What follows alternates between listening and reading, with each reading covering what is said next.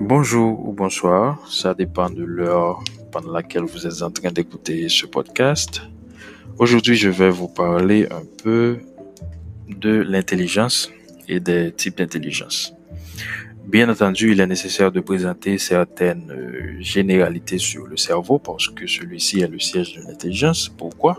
Parce que nos pensées, nos prises de décision, nos réflexions ont pour siège le cerveau. Celui-ci est un organe situé à l'intérieur de la boîte crânienne. Il pèse environ 1,3 kg chez l'homme.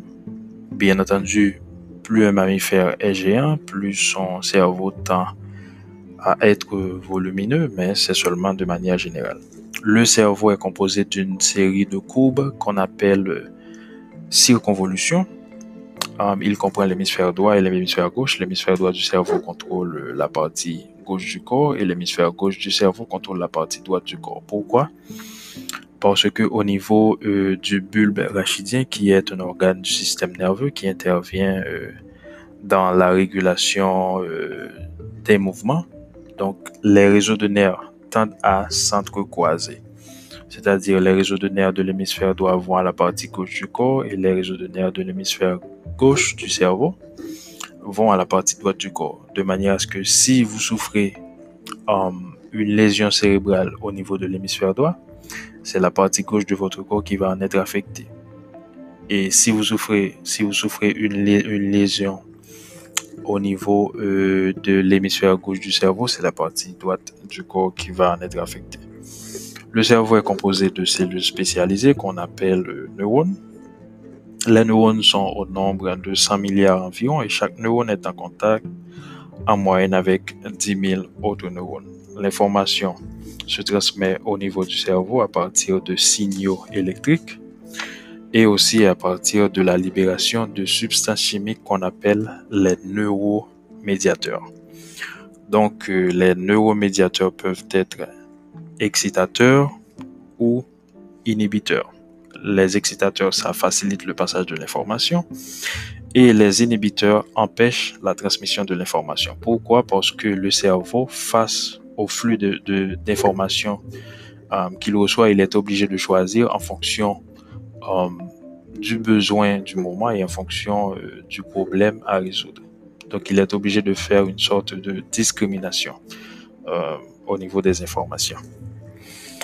Donc, il y a plein de choses que je pourrais dire à propos du cerveau, mais je ne veux pas que ce podcast soit trop long afin de ne pas vous trop, trop vous ennuyer.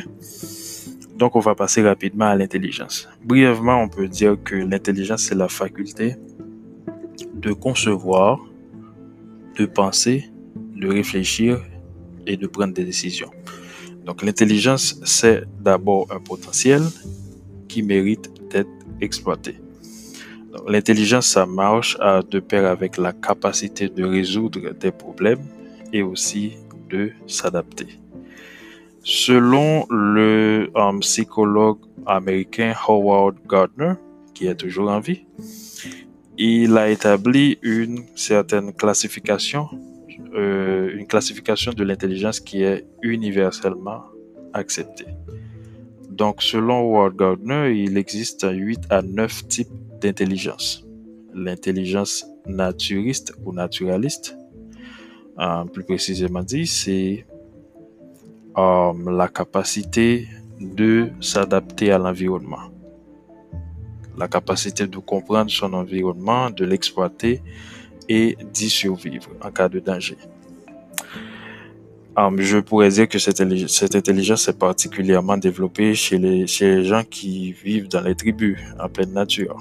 L'intelligence euh, logico-mathématique, euh, qu'on retrouve surtout chez les ingénieurs. Euh, ces gens-là sont capables de concevoir des, des, concepts, de percevoir, pardon, de créer des concepts abstraits. L'intelligence musicale, plus précisément chez les musiciens, bien entendu. Quatrième type d'intelligence, c'est l'intelligence existentielle ou spirituelle. Ces gens-là sont plutôt intéressés par les grandes questions euh, existentielles, les grandes questions abstraites de la vie tels que la vie après la mort, le sens de l'existence, etc. L'intelligence interpersonnelle, c'est la faculté de se relationner avec autrui. Ça va de pair aussi avec l'intelligence émotionnelle. Il y a des gens qui sont capables de s'adapter facilement aux autres et de se faire des amis.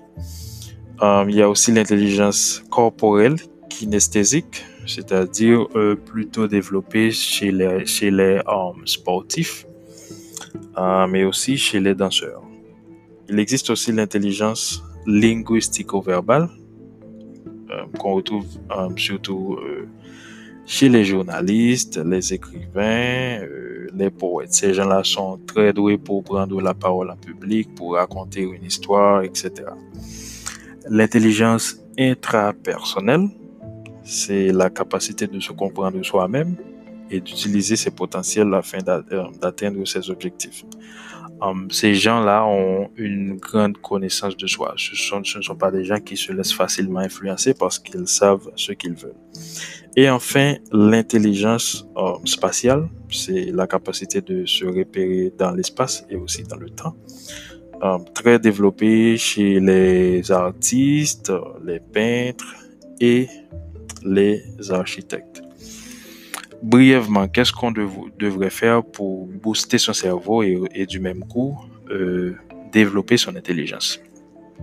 Donc, euh, les psychologues et les neuroscientifiques donnent euh, certains conseils, par exemple le sommeil.